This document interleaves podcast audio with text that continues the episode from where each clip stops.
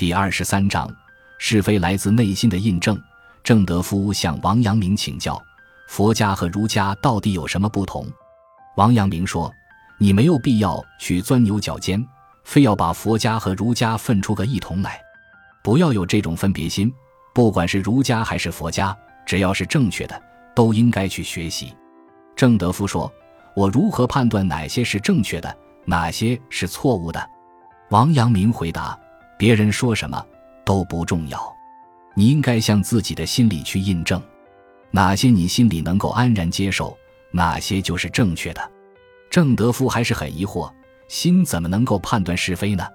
王阳明又进一步解释：“如果没有是非之心，就不是人了。每个人对甜和苦的辨别都和美食家以牙一样。”每个人对美丑的分辨都和眼睛明亮的离楼一样，同样的道理，每个人心里对是非的辨别都和圣人是一样的。那些心里不明是非的人，只是因为他们的心对真理不能够像口之于味、目之于色那样真诚恳切，所以被私欲蒙蔽了。对你来说，最重要的就是历程。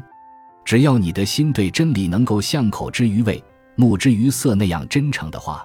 自然便可以分清是非了。郑德夫又问：“那么读四书五经是不是没有用了？”